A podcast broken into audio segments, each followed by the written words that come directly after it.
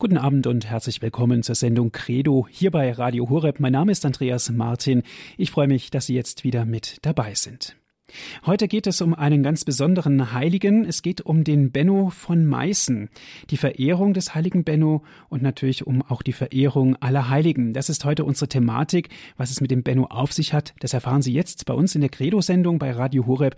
Und dazu sind wir verbunden mit Achtung, Pfarrer Benno Gerstner. Zunächst mal herzlich willkommen, Herr Pfarrer Gerstner, und alles Gute zum Namenstag. Vielen Dank, Herr Martin, dass Sie mir noch gratulieren, freut mich ganz besonders. Haben Sie denn heute Ihren Namenstag ein bisschen feiern können, trotz allem Stresses, die Sie ja als Pfarrer in Ihrer Pfarrei natürlich auch viel zu tun haben? Äh, ich war heute Morgen noch bei meinen Eltern, bin erst heute Morgen nach meinem freien Tag hierher gefahren jetzt äh, und da konnte ich noch mit meinen Eltern frühstücken. Die grüße ich ganz herzlich, die hören mir jetzt gerade auch zu. Das ist, ja, das ist ja wunderbar. Sie sind im Herzen des Schwarzwaldes tätig als genau. Pfarrer, sind Sie eingesetzt. Ähm, und im Schwarzwald, wie sieht es denn da aus mit der Verehrung des heiligen Bennos? Überhaupt nichts. Der ist nicht bekannt hier. Mhm. Also der ist absolut nicht bekannt. Die Leute fragen mich immer, ja, äh, was ist denn das? Ist das eine Kurzform von einem Heiligen oder wen verehren Sie denn da? Wer ist denn dieser Benno? Die, also es wissen viele nicht, dass es ein eigenständiger Heiliger ist. Ja, und Sie tragen ja den Namen Benno. Ja. Und ähm, was verbindet Sie denn ganz persönlich mit dem Benno? Ähm, es ist eine, eine ganz äh, Geschichte, die, meiner, die ich meiner Mutter zu verdanken habe, dass ich Benno heiße. Das war ein, ein Lehrerkind in meinem Heimatort, das äh, als kleines Kind gestorben ist, äh, tot in, in seinem Bettchen wohl gelegen ist. Und ähm, das Kind hieß Benno, Benno Moll. Und meine Mutter hat es immer gelesen auf dem, auf dem Friedhof, auf dem Kreuzle stand dieser Name und der hat ihr gefallen. Und so bin ich eigentlich zum Benno gekommen. Es ist weniger jetzt, denke ich, eine bewusste Entscheidung für diesen Heiligen, äh, sondern einfach zunächst einmal auch für den Namen. Mhm. Und äh, den der meiner Mutter und meinen Eltern dann gefallen hat. Benno oder Theo war zur Auswahl, dann bin ich also ein Benno geworden. Und im Nachhinein natürlich hat man sich auch mit, mit dieser Person beschäftigt. Und ähm, was, man ihm, was mir an ihm gefällt, ja, das wird man nachher hören aus seinem Leben. Das ist, dass er zur Kirche gehalten hat, treu, versuche ich auch zu tun. Dass er, er ist sehr alt geworden, er ist 96 Jahre geworden. Ich versuche auch, möchte auch gern alt werden und gesund äh, meinen Dienst tun in der Kirche, das wäre auch schön. Er war bereit, auch in Irrungen und Wirrungen seines Lebens durchzuhalten, durchzustehen. 40 Jahre war er Bischof. Ähm, auch da diese Beständigkeit und das Durchhaltevermögen würde ich mir von ihm erbitten für mein Leben. Und er war missionarisch tätig, auch das, wenn wir hören, äh, auch das gehört zu meinem Leben dazu, dass wir heute auch Christus verkünden. Ja, das sind so einige Gedanken. Er war ein großer Marienverehrer auch. Im Liebfrauendom hat er jetzt seine letzte Ruhe gefunden. Auch das ist äh, vielleicht noch ein guter Abschluss seines Lebensweges, der nicht immer einfach war. Mhm. Es gibt viele, viele Nuancen, seines Lebens, wenn man es betrachtet, aus denen man etwas lernen kann, auch für seinen eigenen Lebensweg. Jetzt haben Sie uns natürlich schon neugierig gemacht. Wie können wir uns den Benno vorstellen? Er wird ja dargestellt als Bischof mit einem ja. Fisch, glaube ich, und er Schlüssel. Er wird dargestellt ähm, mit Bischofsornat natürlich, mit Bischofsstab, der übrigens auch erhalten ist bis heute sein Bischofsstab. Die Mitra gibt es auch noch. Und ähm, mit einem äh, Buch, auf, das, auf dem ein Fisch äh, dargestellt ist, der im Maul zwei Schlüssel trägt. Aber das werde ich Ihnen nachher noch erklären, Wunderbar. warum man das jetzt gerade so darstellt. Und für alle, die sich für Kunst interessieren, in der Alten Pinakothek in München gibt es natürlich ein ganz wunderbares und berühmtes Bild vom heiligen Benno von Johann Michael Rottmeier. Da wird er also nochmal in einer ganz besonderen Weise dargestellt. So, jetzt aber lange Rede, kurzer Sinn oder vielleicht auch langer Sinn, ganz je nachdem, wie wir das nehmen wollen. Herr Frau Gerstner, ja. erzählen Sie uns, wer war Benno? Ja, Sie müssen sich noch ein bisschen gedulden, klein wenig, Herr Martin und auch liebe Zuhörerinnen und Zuhörer. Ich möchte ein bisschen erst einmal auf Sie alle eingehen, denn Sie alle, denke ich, haben ja einen Namen. Ja, es gibt wohl kaum einen Menschen, der keinen Namen hat. ähm, jeder bekommt einen Namen bei seiner Geburt zugewiesen, ob der jetzt ein heiliger Name ist oder eben äh, in der modernen Zeit andere Kriterien da mitspielen. Früher war es auf jeden Fall so, dass der Name, den man bekommen hat, von einem Heiligen herrührte, den man auch besonders verehrt hat. Und so möchte ich als erstes fragen, auch was bedeutet mir eigentlich jetzt, der ich hier zuhöre und auch für mich spreche ich selber, auch für Sie, Herr Martin, was bedeutet mir der Namenspatron? Ich möchte mit einer kleinen Geschichte beginnen. äh, ich war zu Besuch bei Verwandten und da kam ein kleiner Nachbarsbub vorbei und ich habe nach seinem Namen gefragt und er sagt, Martin heißt er. Und er fügt hinzu, aber der Name gefällt mir nicht.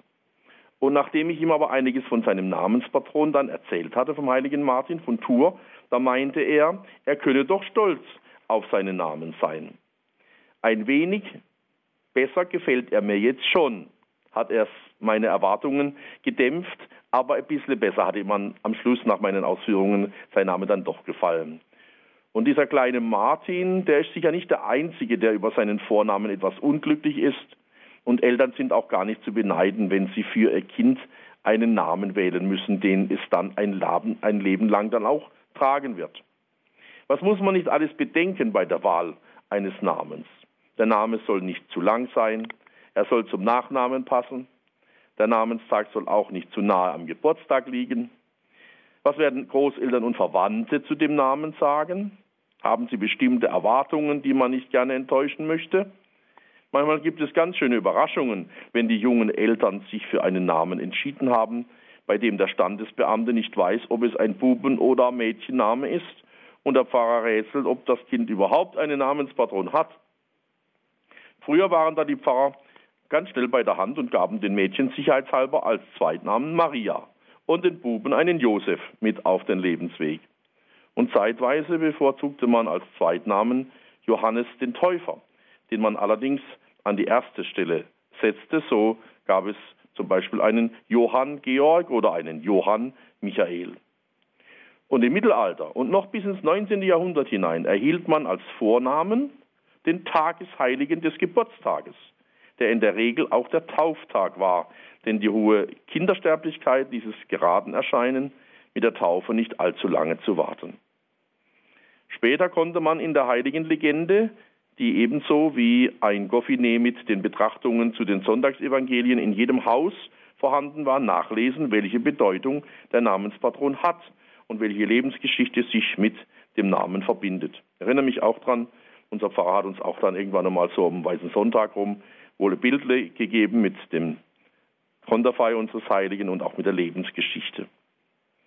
Ja, und in vielen Familien gehört es auch zum Abendgebet, das Leben und Sterben des Tagesheiligen aus der Legende äh, vorzulesen. Denken wir nur an die Legende Aurea des Jakob Voragine. Und man war in diesen Zeiten mit den Heiligen, so möchte ich behaupten, auf Du und Du. Sie wurden in allen Anliegen angerufen. Man musste an, wusste, an wen man sich zu wenden hatte, wenn das Vieh zum Beispiel von einer Seuche befallen war oder wenn Kinder unter Krämpfen litten. Ja, Heilige, so kann man sagen, waren und sind auch heute noch Vorbilder. Heilige sind ja Menschen, die bei Gott im Himmel sind. Ihr Lebensweg war nicht immer leicht. Von Krankheit und Leid blieben sie oft nicht verschont. Es gab auch Stunden der Dunkelheit, des Zweifels. Sie waren nicht ohne Fehler. Sie wussten sich auf Gottes Liebe und Barmherzigkeit angewiesen. Auf Gott vertrauten sie. Jesu Wort nahmen sie ernst. Jesu Beispiel ahmten sie nach. Seine Liebe zum Mitmenschen spornte sie an, es ihm gleich zu tun. Seine Ergebung in Gottes Willen ließ auch sie Ja sagen. Im Gebet fanden sie Kraft, den Weg des Kreuzes mitzugehen. Jedes Heiligenleben sieht anders aus, wie auch jedes Menschenleben anders abläuft. Eines aber ist allen Heiligen gemeinsam. Sie hatten ein Ziel. Sie wollten in den Himmel. Sie wussten, dass sich in diesem Leben eine Ewigkeit entscheidet. Und deshalb war ihnen nichts zu viel. Deshalb waren sie sogar bereit, in jungen Jahren das Martyrium auf sich zu nehmen. Jeder Namenspatron ist deshalb ein Vorbild und ein Ansporn. Die Heiligen sind unsere Fürsprecher, liebe Zuhörerinnen und Zuhörer. Der Namenspatron erinnert uns daran, dass auch wir zum ewigen Leben berufen sind und er möchte uns auf diesem Weg nicht nur durch sein Vorbild helfen, sondern auch durch seine Fürsprache. Papst Johannes der 23., der jetzt heilig gesprochene Papst, ist ja vielen von uns unvergesslich. Mit seinem Taufnamen hieß er Angelo Giuseppe. Die Eltern hatten ihm also den heiligen Schutzengel, dem Angelo auf Italienisch und dem heiligen Josef Giuseppe, dem Nährvater Jesu, in besonderer Weise anvertraut. Und ein Leben lang hatte Johannes der 23. eine tiefe Verehrung zu seinem Schutzengel und zum heiligen Josef, seinen beiden Namenspatronen. Und er fügte den Namen des heiligen Josef in das Hochgebet der heiligen Messe ein und immer, wenn er mit den Gläubigen mittags den Engel des Herrn betete, fügte er ein Gebet zum Schutzengel hinzu, das ihn seine Mutter gelehrt hatte. Ich zitiere, Engel Gottes, mein Beschützer, dir vertraue ich mich an. Denn zu meinem Wegbegleiter hat dich unser Herr bestellt. Helle auf meine Gedanken, lenke, leite und führe mich. Und als er Papst geworden war, nahm er den Namen Johannes an, denn es sei der Patron seiner Taufkirche in Sotto il Monte, nahe Bergamo, und es sei der Patron seiner Bischofskirche in Rom, dem, der Lateranbasilika. Namen haben also, liebe Zuhörerinnen und Zuhörer, also durchaus eine Bedeutung. Ein amerikanischer Psychologe hat sogar feststellen wollen, dass der Namenspatron einen gewissen Einfluss auf das Leben des Namensträgers ausübe. So seien etwa die Träger des Namens Christophorus überprozentual reisefreudig. Naja, ob es stimmt, jedenfalls ist ein interessanter Gedanke. Eines aber sollte jeder, sich auf Entdeckungsreise zu seinem Namenspatron begeben. Man muss ihn kennenlernen, wie der kleine Martin, dann wird man ihn auch schätzen und ihn als Fürsprecher in allen Lebenslagen erfahren. Der Namenstag ist alljährlich Anlass, an den Tag der heiligen Taufe dankbar zurückzudenken und diesen Tag auch zu feiern. Gute Wünsche, ich habe sie vorhin auch erhalten dürfen, zum Namenstag sind ja nie von Schaden und sie können einem gar nicht oft genug mit auf den Weg gegeben werden. Wer seinen Namenspatron noch nicht kennt und nicht weiß, wann er Namenstag hat, sollte sich auf die Suche machen. Ich bin sicher, er wird fündig. Und wenn Sie aber ein Kind erwarten, wäre es empfehlenswert, nicht nur den Kalender nach klangvollen Vornamen durchzusuchen, sondern auch eine Heiligenlegende zur Hand zu nehmen und nach einem Vorbild Ausschau zu halten, das man seinem Kind als Fürsprecher und Lebensbegleiter mit auf den Weg geben möchte. Ich wünsche allen Suchern viel Erfolg und Freude bei der Begegnung mit den Heiligen, die uns den Blick zum Himmel öffnen, zu dem alle Getauften berufen sind. Soweit also mal ein paar Gedanken einleitende zum Thema des Abends. Und nach einer kurzen Musikpause dürfen wir dann mal genauer hinschauen auf einen der vielen, vielen, vielen Heiligen, auf den des Heiligen des heutigen Tages, auf den Heiligen Benno von Meißen.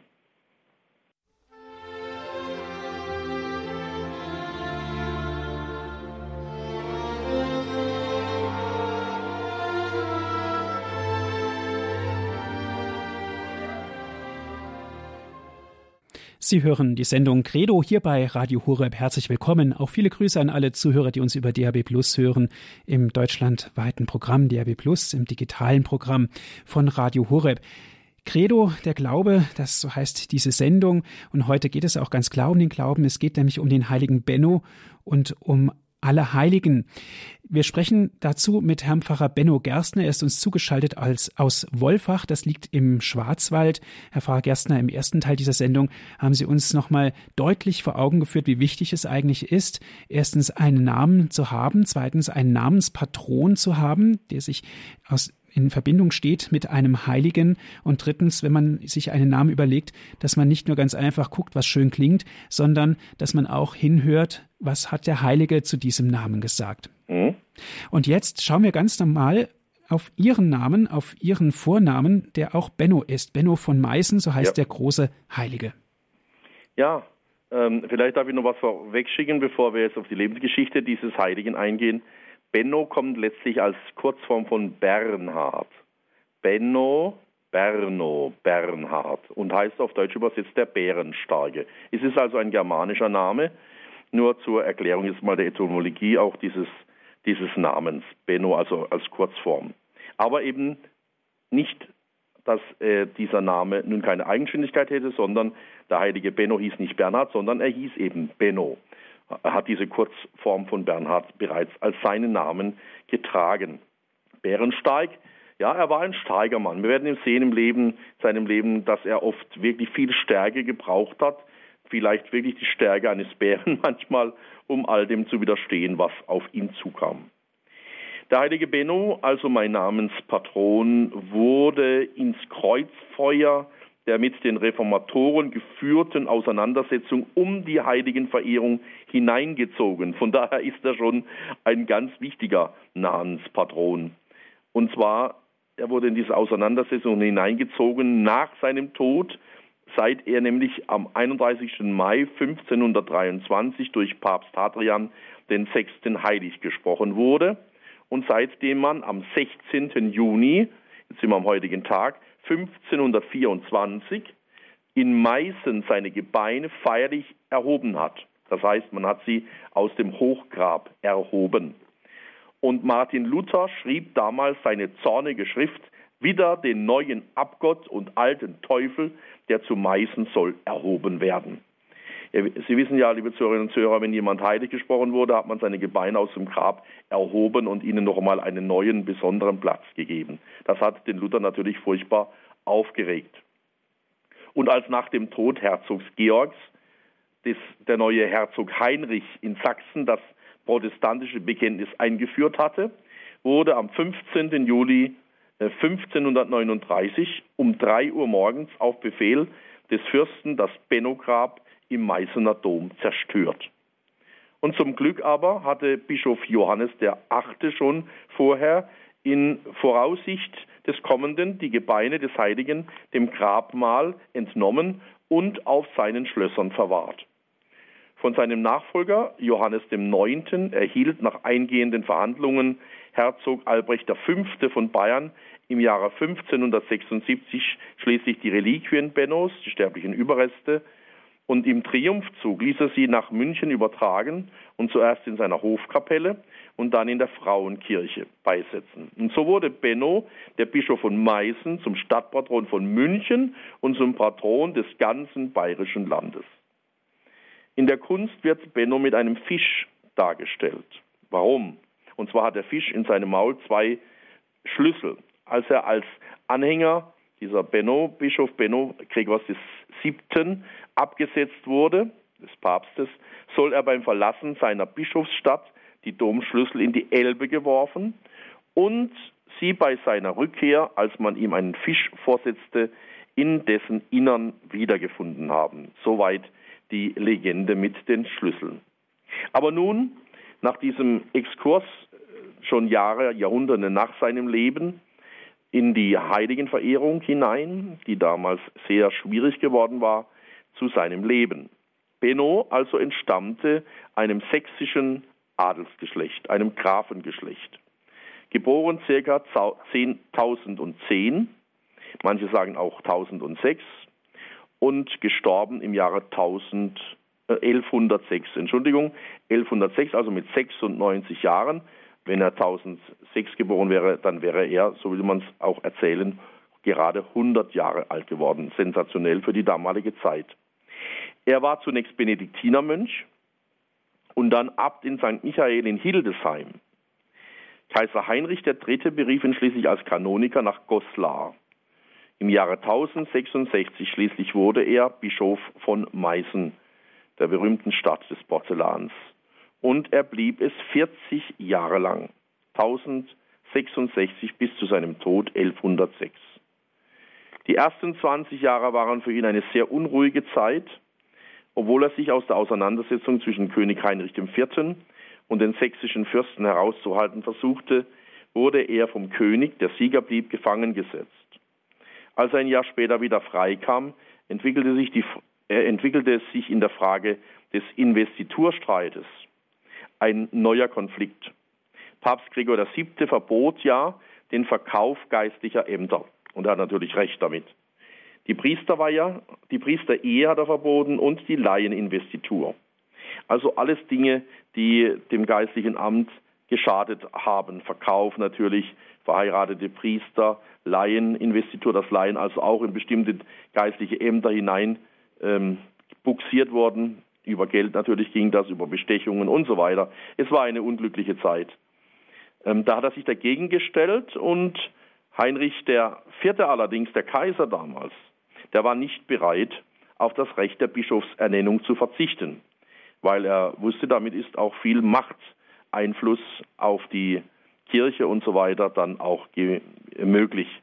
Und weil eben der Heinrich IV. nicht auf den Gregor VII., den Papst, gehört hat, hat Papst äh, Gregor VII. ihn gebannt. Und dann kommt diese berühmte Geschichte, der Gang nach Canossa. Das ist vielleicht den Leuten einigermaßen bewusst und bekannt. Sein Gang nach Canossa beruhigte die Lage, äh, aber eben nur für kurze Zeit. Und bald ging der Kampf wieder weiter. Der König eroberte Rom und setzte einen Gegenpapst ein. Gregor VII. aber musste fliehen und er ist im Jahr darauf, 1085, in Salerno gestorben. Und in diesem Streit zwischen Papst und Kaiser war Benno auf Seiten des Papstes. Als ein Mann von asketischer Lebensführung stand er zudem den Reformbestrebungen Gregors nahe. Bennos Zugehörigkeit zur päpstlichen Reform genügte für Heinrich IV., ihn im Jahre 1085 als Meißener Bischof abzusetzen. Benno, dessen Leben im Geiste evangelischer Armut Lampert von Hersfeld rühmt und von dem der gleiche Zeitgenosse mit einer deutlichen Spitze gegen den König versichert, er habe so wenig Wert auf bewaffnete Leute in seinem Gefolge gelegt, dass er im Grunde weder der einen noch der anderen Seite militärisch hätte nützlich sein können. Dieser friedfertige Mann also musste vor dem heranrückenden König fliehen. Er machte sich auf den Weg nach Italien. Aber Gregor VII. war tot und es sollte ein Jahr dauern, bis als sein Nachfolger Viktor III. gewählt wurde. Und in diesen schwierigen und auch schwer durchschaubaren Situationen tat Benno nun etwas, das man ihm später zum Vorwurf gemacht hat. Er wandte sich an den von Heinrich IV. eingesetzten Gegenpapst Clemens III. Auf dessen Vermittlung hin konnte der Bischof wieder in sein Bistum zurückkehren. Es war also aber jetzt kein seine Zustimmung zu einem Gegenpapst, sondern es war ein pastoraler Antrieb gewesen, der ihn als Bittsteller zu Clemens III. geführt hatte. Benno stand nämlich auch weiterhin zu den rechtmäßigen Päpsten, aber er wollte auch wieder zurück in sein Bistum und zu seinen Gläubigen. Also sei klug wie die Füchse oder eben, äh, wir kennen die Evangelienstellen entsprechend, äh, die Jesus selbst anführt, wenn es um die Menschen geht und auch um die Pastoral. Die letzten 20 Jahre müssen im Leben des Meißner Bischofs äh, Benno dann wohl etwas ruhiger verlaufen sein, denn die geschichtlichen Quellen schweigen über diese Zeit. Doch gilt Benno den späteren Jahrhunderten als der Apostel der Wenden. Ich habe vorhin schon erzählt, er war missionarisch dann auch tätig, neben all seinen anderen Dingen, die er zu tun hatte. Und er hat sich besonders da um die Missionierung der heidnischen Wenden gekümmert. Das ist ein slawischer Stamm gewesen. Heute wird er dies als Sorben bezeichnet. Das ist sicher noch bekannt. Äh, auch dieser Name, dieser Volksstamm ist bis heute noch existent und hält auch sehr an Traditionen fest und fest zusammen auch in seiner Katholizität. Also ähm, das war auch eine seiner Aufgaben, Missionsarbeit im slawischen Bereich. Am 16. Juni 1106 ist der Meißner Bischof hochbetagt, dann mit 96 oder anderen Quellen zufolge mit 100 Jahren verstorben. Dass sofort nach seinem Tod bei Klerus und Volk die Verehrung Bennos einsetzte, ist ein Zeichen dafür, dass man sein Leben und Wirken als das eines Heiligen betrachtet hat. Denke mal nur an den Tod von Johannes Paul II., wo die Leute Santo subito gerufen haben, Sofort soll er heilig gesprochen werden. Und so macht sich das Volk immer wieder bemerkbar und äh, bestimmt dann auch letztlich einen Menschen als Heiligen, wenn er auch entsprechend gelebt hat und ihnen so in Erinnerung geblieben ist. Beim Neubau des Meißener Domes, ungefähr 170 Jahre nach Bennos Tod, wurden seine Gebeine erhoben und in einer prächtigen Tumba aus Marmor beigesetzt. Und diese Tumba im Dom war das Ziel von Pilgern, die ununterbrochen aus nah und fern zur Verehrung des Heiligen kamen. Es war eine der großen Wallfahrtsziele des Mittelalters. Auch das ist vielen nicht bekannt. Seit der Wiederherstellung des Bistums Meißen mit dem Sitz in Bautzen im Jahre 1921 hat aber der Heilige in seiner Heimat wieder neue Verehrer gefunden. Ja, liebe Zuhörerinnen und Zuhörer, in der Überlieferung und in, unserer, in unserem Bewusstsein steht der heilige Benno vor uns als der unermüdliche Verkünder des Glaubens und Zeuge der frohen Botschaft, der gefragt und ungefragt inmitten einer heidnischen Umwelt Sachsen und Sorben Christus bezeugte und die Menschen zur Kirche führte. Der heilige Benno steht vor uns als Mann des Friedens und der Versöhnung, der in seiner Zeit Gewaltlosigkeit predigte und die Sache der Kirche mit geistlichen Waffen ausgetragen wissen wollte, nicht mit den Mitteln weltlicher Macht. St. Benno steht vor uns auch als Freund der Armen und Notleidenden, der mit ihnen sprach, sie tröstete und ihnen nach seinem Vermögen half. Und noch einmal zurück, Apostel der Wenden, der Sorben, zum Thema Evangelisierung oder wenn wir heute immer wieder von der Neuevangelisierung sprechen, nicht nur in Meißen und im ganzen Osten des bayerischen Landes, dort freilich besonders, sondern auch in München, in Bayern und im ganzen Land ist die Weitergabe äh, unseres Glaubens. In ganz Deutschland dürfen wir weitergehen, wenn wir jetzt das Land des heiligen Benno verlassen. Überall ist die Weitergabe des Glaubens schwierig geworden. Kardinal Friedrich Wetter, der emeritierte Kardinal und Erzbischof von äh, München, er beklagt den Verfall einer christlich geprägten Gesellschaft. Und er sagt über Bayern, auch Bayern ist Missionsland geworden und wir dürfen das ausdehnen. Bischof Joachim Wanke von Erfurt stellt fest, unserer Kirche in Deutschland fehlt etwas. Es ist nicht das Geld, es sind auch nicht die Gläubigen. Unserer Kirche in Deutschland fehlt die Überzeugung, neue Christen gewinnen zu können. Das ist derzeit der schwerste Mangel. Also wie findet der Mensch von heute, so möchte ich den heiligen Benno in seinem Tun aktualisieren, wie findet der Mensch von heute zu einem überzeugten Christsein? Es bedarf, so möchte ich sagen, einer echten inneren Glaubenserfahrung, ja erfahrbaren Gottesbegegnung. Und dies kann geschehen in einem in die Tiefe gehenden Exerzitienkurs, zum Beispiel bei einer Wallfahrt an heiligen Städten, bei einer Begegnung mit einem überzeugten, von der Liebe zur Kirche geprägten Christen oder einer lebendigen Christengemeinschaft. Die deutschen Bischöfe sagen, die Kirche lebt von ihren Zeugen. Und wir müssen uns heute vermehrt um den Einzelnen annehmen, ohne dabei die Gemeinschaft zu vernachlässigen. Das ist alles natürlich leicht gesagt, aber nicht leicht zu verwirklichen. Im Tagesgebet heute steht, treuer Gott, du hast dem heiligen Bischof Benno den Mut gegeben, in den Wehren seiner Zeit unbeirrt den, Glaub, den Weg des Glaubens zu gehen. Zeige auch uns deine Wege und stärke unser Vertrauen auf deine Hilfe.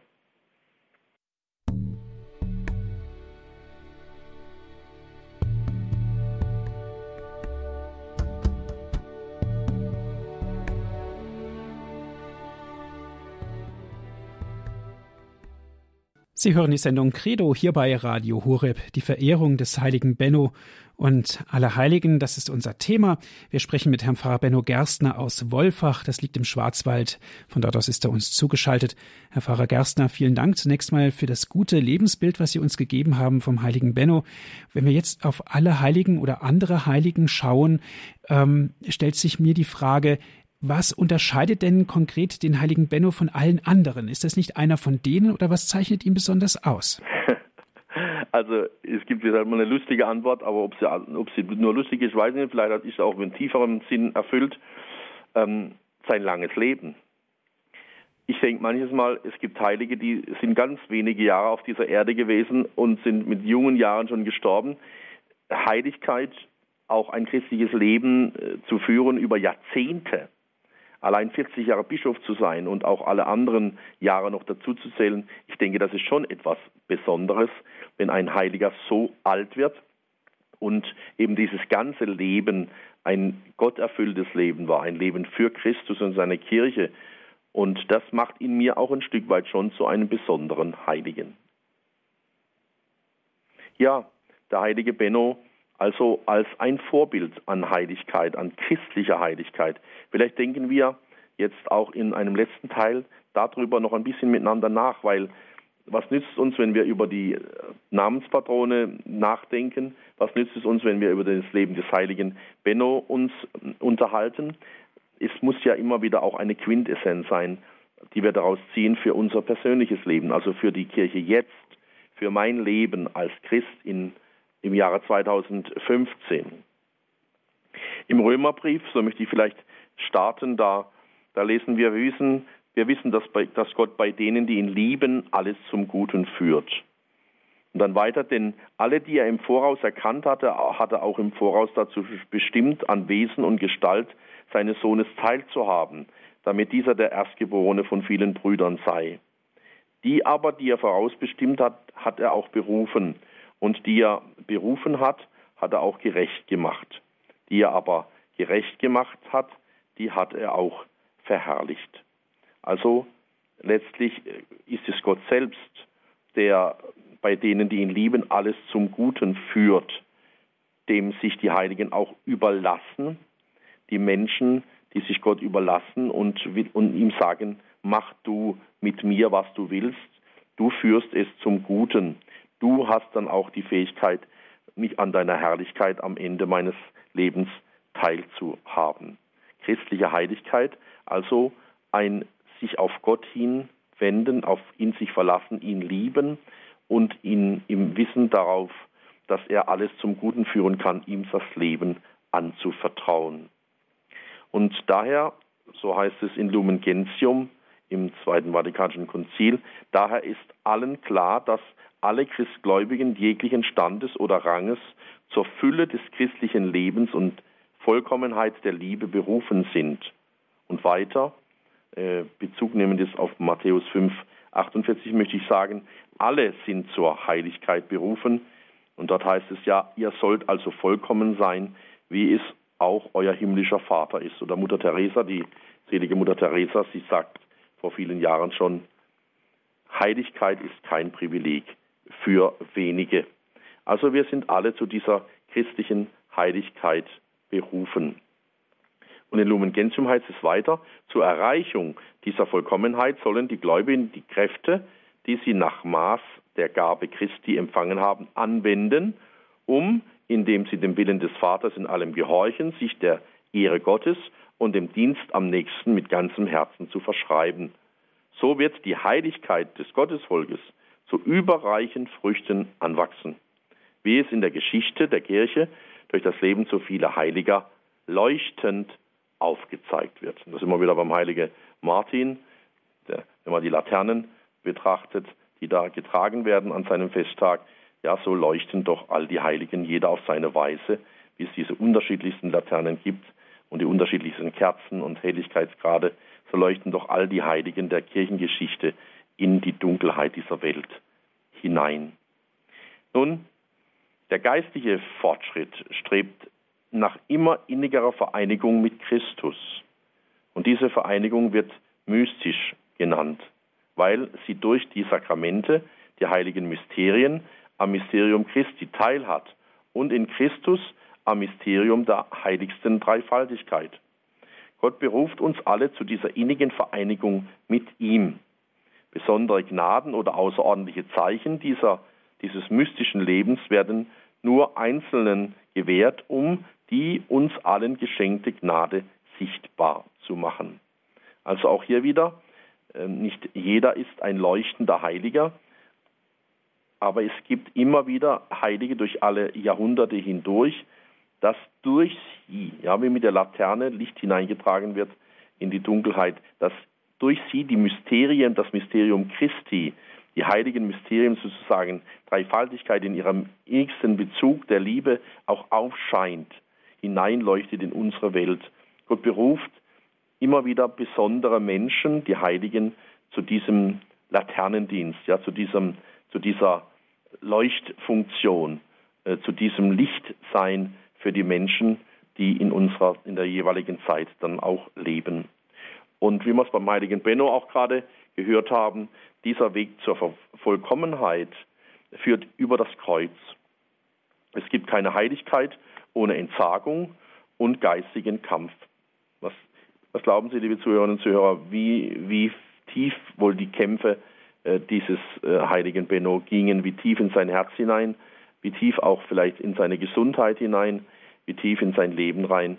Ähm, aber die Kämpfe haben sich gelohnt. Er hat viele, vieles Gute für seine Kirche damals bewirkt. Aber es gibt keine Heiligkeit ohne die Entsagung. Er war ein asketischer Mensch, haben wir gehört, und geistigen Kampf. Und dieser geistliche Fortschritt verlangt eben Askese und Abtötung, die stufenweise dazu führen, im Frieden und in der Freude der Seligpreisungen auch zu leben. Gregor von Nyssa sagt in seinen Predigten, wer aufsteigt, der hört nie auf, durch endlose Anfänge von Anfang zu Anfang zu schreiten. Und wer aufsteigt, hört nie auf zu ersehnen, was er schon kennt. Und darum geht es, dass wir immer wieder weiter ersehnen, was wir erkennen, was wir schon ein Stück weit kennengelernt haben, aber eben nicht in der Fülle. Die Kinder unserer Mutter, der Heiligen Kirche, erhoffen die Gnade der Beharrlichkeit bis zum Ende und die Belohnung durch Gott, ihren Vater, für die guten Werke, die sie dank seiner Gnade in Gemeinschaft mit Jesus vollbracht haben. Und das ist eben auch das, was ich sagen möchte, das Besondere am heiligen Benno, dieses lange Leben und diese Gnade einer fast hundertjährigen Beharrlichkeit bis zum Ende und schließlich das Hoffen auf eine Belohnung durch Gott nach einem sanften Entschlafen, äh, nachdem das Leben vollendet und die Werke vollbracht waren. Die, sie, da die Heiligen sich an diese Lebensregel gehalten haben, haben sie den Gläubigen immer auch die selige Hoffnung mitgeteilt, die das göttliche Erbarmen letztlich uns allen schenkt und die dieses Erbarmen, das uns dann auch letztlich in der heiligen Stadt Jerusalem versammelt. Dieses neue Jerusalem, das von Gott her aus dem Himmel herabkommt, das bereit ist für eine Braut, die sich für ihren Mann geschmückt hat. Das ist der Ort, an dem sich die Heiligen aufhalten. Dort sind sie. Und von dort her sind sie aber wiederum auf unserer Seite und begleiten uns. Ihr Ziel war, das Ziel der Heiligen, das himmlische Jerusalem zu erreichen.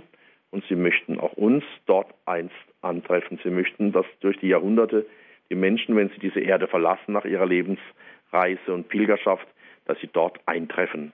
Dort möchte ich auch mal hin. Da, wo die Heiligen sind, wo der heilige Benno ist, den möchte ich schon mal kennenlernen am Ende meiner Tage. Und vielleicht ist diese Sehnsucht auch in Ihren Herzen, dass Sie sagen, ich möchte doch auch mal den heiligen Namenspatron, den ich trage, dessen Namen ich trage, den möchte ich doch auch mal kennenlernen. Er hat zwar schon viele, vor vielen Jahrhunderten gelebt, aber das wird eine Begegnung werden, wenn wir uns im himmlischen Jerusalem, in der heiligen Stadt Jerusalem, äh, einst wiedersehen werden. Und dafür möchte ich auch versuchen, in meiner Zeit die Mühen auf mich zu nehmen, die der Glaube bereitet. Und die sind heute nicht leichter als zu den Zeiten der Heiligen in früheren Jahrhunderten. Wir müssen heute auch schon hinstehen für unseren Glauben, dass der noch aufleuchtet in unserer Wirrenzeit. Wir müssen schon einiges einstecken in unseren Tagen, wenn wir für Christus Zeugnis ablegen wollen, an Häme und Spott ausgelacht zu werden und vielleicht für verrückt erklärt zu werden.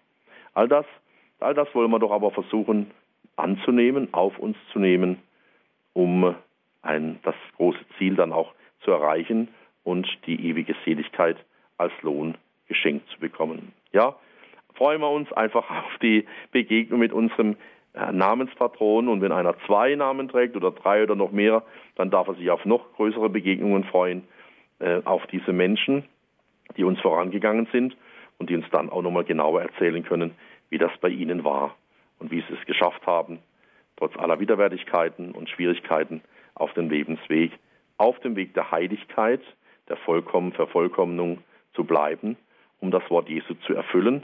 Seid heilig, wie euer Vater im Himmel heilig ist. Seid vollkommen, wie euer Vater im Himmel vollkommen ist. Ich wünsche Ihnen auf jeden Fall viel Erfolg auf dem Weg der Heiligkeit. Herzlichen Dank, Herr Pfarrer Gerstner. Den Erfolg wünschen wir Ihnen natürlich auch.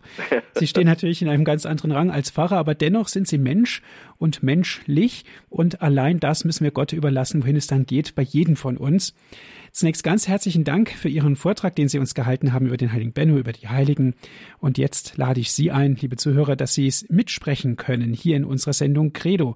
Bringen Sie sich mit ein, diskutieren Sie mit. Vielleicht ist Ihnen noch der ein oder andere Gedanke aufgegangen, den Sie uns mitteilen möchten. Die Telefonnummer lautet 089 517 008 008. Noch einmal 089 517 008 008. Und wenn Sie von außerhalb Deutschlands anrufen, bitte ich Sie vorab 0049 zu wählen. Dann geht es weiter mit der 89 517 008 008 die Verehrung des heiligen Bennos und aller Heiligen unser Thema heute in der Sendung Credo hier bei Radio Horeb. Die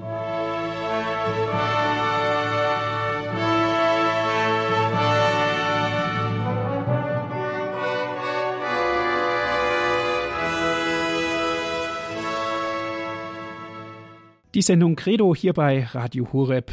Heute geht es um die Verehrung des heiligen Bennos und aller Heiligen. Mit Herrn Pfarrer Benno Gerstner sind wir im Gespräch. Aus Wolfach ist er uns zugeschaltet. Und Sie dürfen jetzt gerne auch mitsprechen. 089 517 008 008, unsere Telefonnummer. Noch einmal 089 517 008 008 und von außerhalb Deutschlands, wie immer erwähnt, 0049 vorab wählen. Herr Pfarrer Gerstner, eine erste Hörerin ist in der Leitung. Das ist Frau Fechler aus Ankum. Guten Abend. Ja, guten Abend, Herr Martin. Schön, dass Sie da sind. Mhm. Und äh, eine Frage an den Referenten. Ich wurde durch ein Telefongespräch herausgenommen aus dem Zuhören. Und ich hätte gern nochmal gefragt, warum ist eigentlich der heilige Benno der Patron von München, obwohl er da überhaupt nicht gewirkt hat? Und das haben Sie sicher gesagt. Und er ist ja in Hildesheim geboren. In Meißen war er Bischof so lange, hat allerhand erlebt. In Goslar war er dann auch nochmal, ähm, ja, der Vorsteher eines Stiftes. Und äh, auch degradiert vom Kaiser, glaube ich. Er ist deshalb der Stadtpatron von München geworden, weil seine Gebeine während der ja, Reformationswirren ja. ja. erhoben wurden, um sie zu, äh, in Sicherheit zu bringen vor den protestantischen ähm, Reformatoren und hat es dann aus dem protestantischen Bereich des Fürsten dort in Meißen hat man es in das katholische Bayern gebracht. Die Gebeine sind deshalb nach München gekommen und durch das ist hm. dieser Preuße, ist der Preuße äh, der Stadtpatron von München und Altbayerns geworden. Dass Sie ihn da so liebevoll aufgenommen haben als Preußen. Bitte? Das ist ja auch schon ein bisschen lustig, was.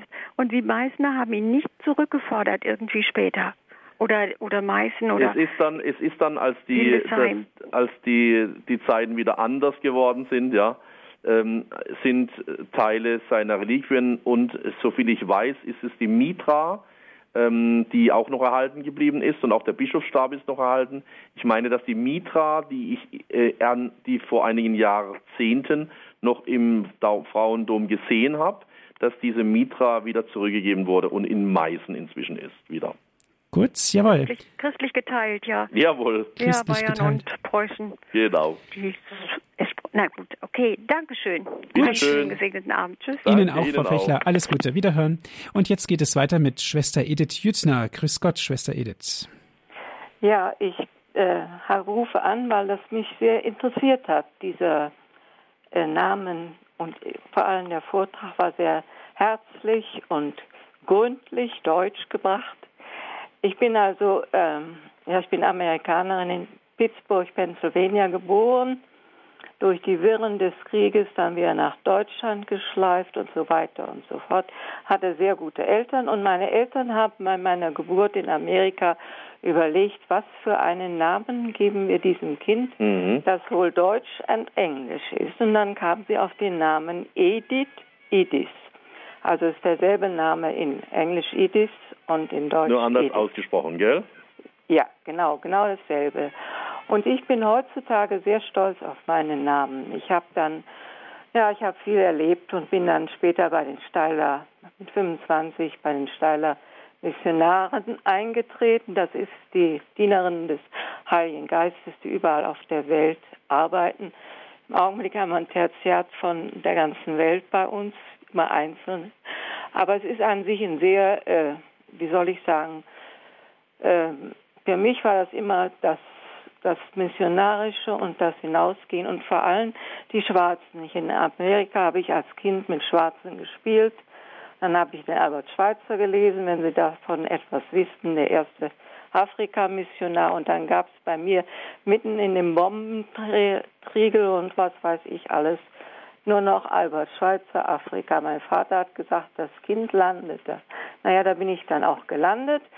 Und dann später, wie ich dann über Edith Stein gelesen habe, da habe ich gedacht, sie hat sehr, sehr viel Ähnlichkeit mit einem eigenen Charakter. Mhm. Und ich muss sagen, ich bin heute sehr, sehr dankbar. Und jetzt haben Sie eine Heilige in ihr. Gell? Ja, wirklich eine und Heilige. Und Sie freuen, dass Sie das, diesen Namen tragen. Ja, da bin ich ganz glücklich. Sehr schön. Das wollte ich nur beifügen. Jawohl, also, ich wünsche Ihnen Dank. auch weiterhin ein gutes Begleiten durch die Heilige Edith Stein. Theresia Benedikta Agruza heißt ja, sie ja im Ordensnamen. Gell? Mhm. Alles Gute. Herzlichen Dank auch. Bitte schön. Ja, auf Wiederhören, Schwester. Es geht weiter mit Frau Krämer aus Herzogenaurach. Grüß Gott, Frau Krämer. Ja. Herzliches Vergelt's Gott, Herr Pfarrer und Ihnen, Herr Diakon Martin. Ähm, also ich muss schon sagen, das ist wirklich sehr, sehr schön gewesen, was Sie uns da alles gesagt haben. Und jetzt hat, äh, ist mir aber eingefallen, äh, der 9. November, das ist mein Tauftag. Und der 9. November ist ja die Weihe der Lateranbasilika. Ne? Genau. Vielleicht liegt da da schon die ganze Liebe zur Kirche drin. Ja. Und, und, und jetzt habe ich da Johannes 5 aufgeschlagen ähm, und da sagt jetzt Jesus, ich bin im Namen meines Vaters gekommen, aber ihr nehmt mich nicht auf. Wenn ein anderer in seinem eigenen Namen kommen wird, den werdet ihr aufnehmen. Und jetzt kommt es aber noch, der euch anklagt, ist Moses, auf den ihr euch verlasst. Wenn ihr dem Moses glaubtet, würdet ihr wohl auch mir glauben, denn von mir hat jener geschrieben, glauben. Wenn ihr aber seinen Schriften nicht glaubt, wie werdet ihr dann meinen Worten glauben? Und jetzt ist nämlich die Neuevangelisierung Jesus vor Pilatus. Dazu bin ich geboren und in die Welt gekommen, dass ich der Wahrheit Zeugnis gebe. Da ist alles drin. Da ist alles drin. Und er hat es umgesetzt mit seinem durchbohrten Herzen. Das haben wir ja erst gefeiert. Und die Sakramente der Kirche. Ja, was soll man denn noch alles? Er hat uns alles gegeben. Wir brauchen es bloß annehmen und ihm gehorchen. Ja, ich bin immer das, das ist das ganze Glück, das ganze ja wurscht, ob jetzt Globus Und wenn wir seinen Namen immer wieder auch anrufen, dann ist es ja auch eine Verehrung des höchsten aller Namen. Das dürfen wir auch nicht vergessen. Über allen Namen steht der Name ja. Jesu und steht der Name Gottes, des Vaters, gell? Mhm. Jawohl, sehr ja. schön. Gut, danke schön. Ja, vergeht's Gott. Segnes Gott. Gott. Jetzt geht's weiter mit Frau Jansen aus Köln. Ich glaube, Frau Jansen war der Name. Ist richtig, oder? Ja. Schön. Guten Abend, ich bin Frau Doris Jansen und ich habe als äh, Flüchtlingskind im Sorbenländchen gelebt, ah. wo der heilige Benno ganz Jawohl. besonders verehrt wurde Sehr und mein gut. Kaplan in Krostwitz, der in der Nazi-Zeit nach Leipzig versetzt wurde. Alle sorbischen Priester wurden weggenommen, mhm. durch schlesische Franziskaner ersetzt. Das ging Ja. nicht anders. Ähm, hieß Benno Spittank. Sehen Sie. Und äh, ich habe auch heute schon an diesem Tag besonders an ihn gedacht. Das ist schön. Dazu kam, dass ich mein erstes Abitur, ich musste auch hier noch Westabitur machen, weil es lächerlich ist, ähm, eine Klassenfahrt nach Meißen gemacht habe mit meinem Klassenlehrer. Ich war die einzige Katholikin in der Klasse. Der Lessing-Schule kam ins Sachsen und wir haben eine wunderbare Fahrt gemacht von Dresden nach Meißen Sehr schön. die von Ludwig Richter so wunderbar beschrieben worden ist, wenn man dann so um die Ecke kommt. Waren Sie auch in Äh, der ja.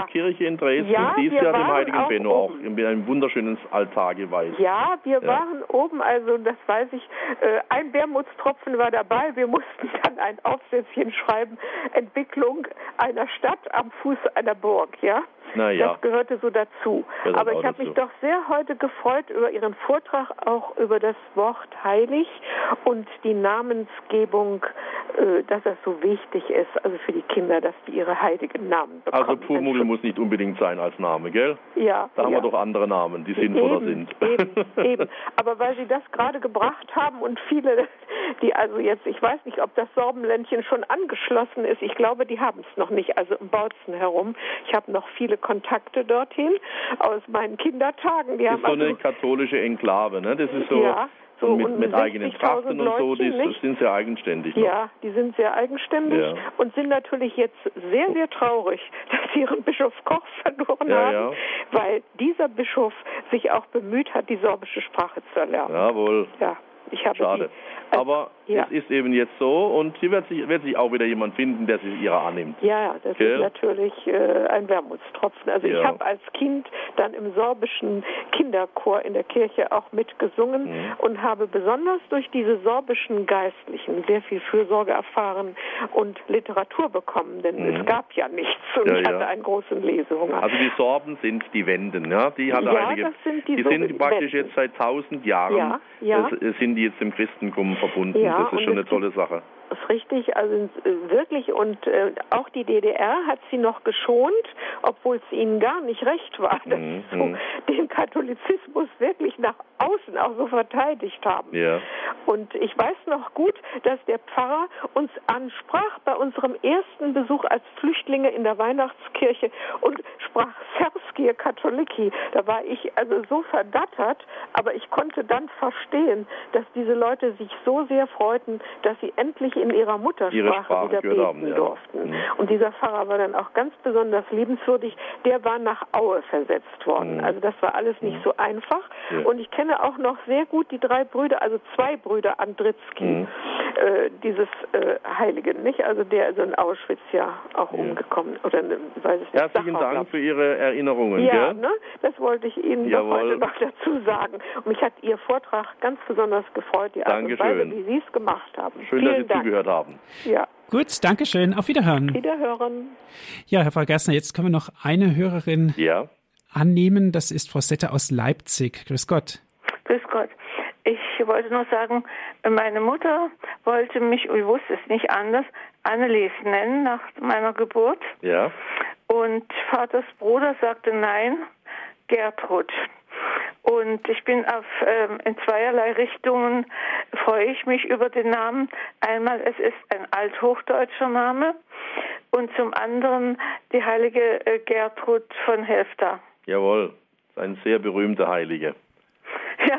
Aber wissen Sie, jeder, jeder Heilige hat eben sein, seine spezielle Art und hat auf seine Weise etwas uns zu sagen. Und ich möchte vielleicht mal zusammenfassen und sagen, ich, ich, ich habe immer das Bild vor mir wie ein Mosaik. In Rom gibt es im Petersdom wunderschöne Mosaiken. Man sieht die einzelnen Steinchen gar nicht, wenn man etwas weiter weggeht, aber zusammen ergeben diese ganzen Mosaiksteinchen der Heiligen das Es Bild ganz- von das Christus. Ganze. Das Bild von Christus. Sie stellen je auf ihre Weise Christus dar, jeder einzelne auf seine Weise und jeder ein kleines Steinchen und zusammen ist das ganze Christusbild in ihnen gegenwärtig. Ich wollte noch mal fragen, der Name Annelies Anna Elisabeth. Bitte? Anna Elisabeth ist das. Dachte ich mir auch. Aber so vom Klang her hätte er mir nicht so gefallen. Ja, aber das sind zwei große Heilige. Die Ja. heilige Anna und die Mutter Mariens Mutter und die heilige die Elisabeth Mutter von Thüringen. Große, große Heilige. Ja. Aber Elisabeth habe ich als zweiten Namen. Ah, wunderbar, dann haben Sie ja doch die Elisabeth dabei. Ja. Die verehre ich auch sehr. Danke. Gut, Ja, bitteschön. Frau Sette, alles Gute für Sie und danke für Ihren Anruf. Ja, Auf Wiederhören. auch. Adieu. Herr Pfarrer Gerstner, wir Ja. könnten jetzt noch Stunden weiterreden, aber Ja. die Sendezeit ist zu Ende. Was machen wir denn da?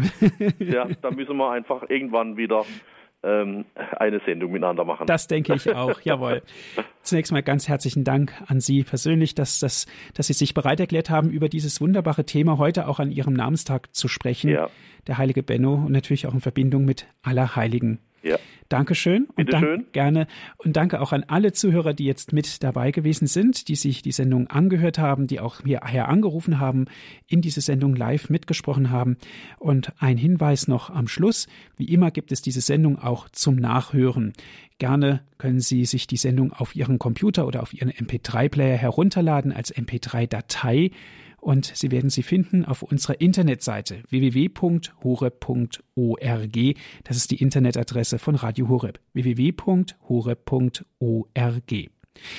Wir können Ihnen aber auch einen Sendemitschnitt zuschicken. Eine CD bekommen Sie dann. Dazu rufen Sie unseren CD-Dienst an unter 08328 921 120. Noch einmal 08328 921 120. Das ist der CD-Dienst und wir schicken Ihnen dann kostenlos einen Mitschnitt dieser Sendung zu kostenlos. Radio Horeb ist spendenfinanziert. Herzlichen Dank, denn nur durch Ihre Spenden konnten wir auch diese Sendung für Sie aufbereiten und bewerkstelligen. Herr Pfarrer Gerstner, darf ich Sie zum Ende dieser Sendung um den Segen bitten? Ja.